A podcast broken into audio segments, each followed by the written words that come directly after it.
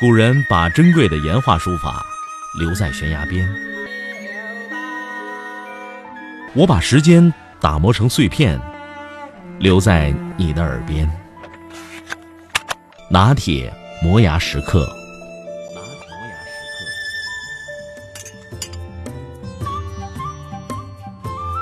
我们常常说的人情面子，主要是指熟人之间的运作。绝大多数的人，特别是民营企业的老板，总有一个感觉：熟人多了好办事儿，要用熟人，用熟人可靠。现如今市场经济环境下，用熟人实际上也不是都能赚钱的事儿，不一定用熟人就能给企业带来利益。另外，熟人通常不会给你个人带来很大的利益，相反，可能会给你带来很多成本上的过度支出，收入是递减的。举个例子，你开车违规了，闯红灯了，被警察拦住了。你一看那个警察是个熟人，他对你说：“哎，大哥，你怎么在这儿呢？”“ 哎呦，对不起，我刚才没看见红灯，打了一个盹儿。”“啊，没事过去吧。”这个时候你会怎么想？你会觉得有面子。为什么？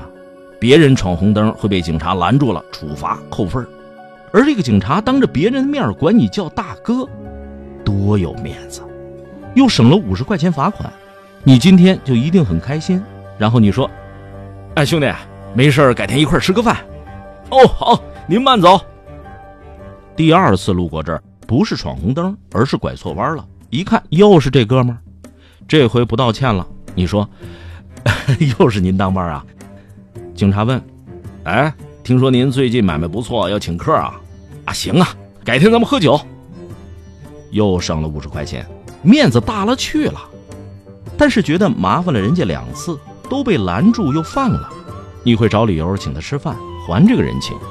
跟警察哥们儿一吃一喝一高兴，再去唱唱歌洗洗桑拿，这花费一百块钱打得住吗？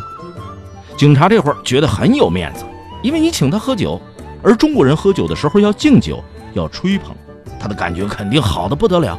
两个人的关系于是由一般的熟人关系变成了亲密熟人，甚至是家人的那种感觉，更有面子了。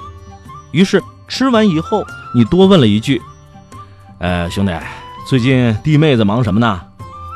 警察就说了：“哎，你这弟妹不争气，一天在家没啥事儿，找工作特别难。哎，要不上你那儿找个活干，能开点钱就给他开点钱，别让他老在家待着。”哎，你马上说没问题，哥们儿的事儿嘛。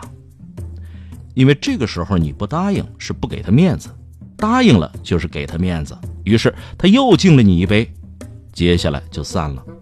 过两天警察媳妇来上班了，怎么开工资呢？按照当下的标准，工资不可能太低，这工资月月都得开，每月至少两千块，还要买保险，加上其他的开销，差不多三千块钱，每个月都得给。上班三个月之后，警察兄弟打电话来了。哎，大哥，你那公司是怎么管的？这么乱！这媳妇儿回来成天就跟我说：“您得好好管管您那手下，不能老欺负我媳妇儿。她不就是没上过大学吗？没上过大学也是人呐。”第二天你上班，被迫变着法儿都想让人知道她老公跟你是哥们儿，而这个时候你可能已经不开车了，也不可能违章了。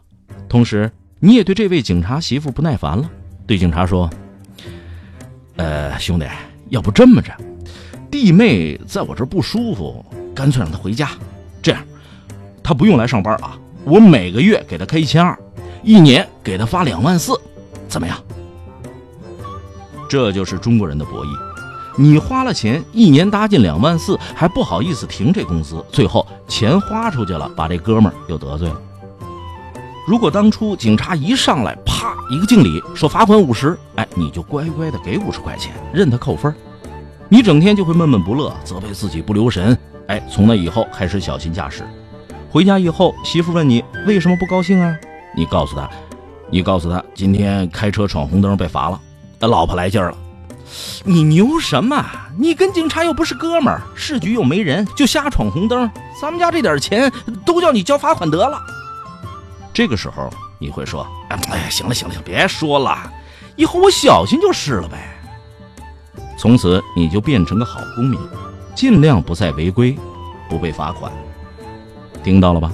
很多事实证明，熟人关系是超越制度，而且是破坏制度的。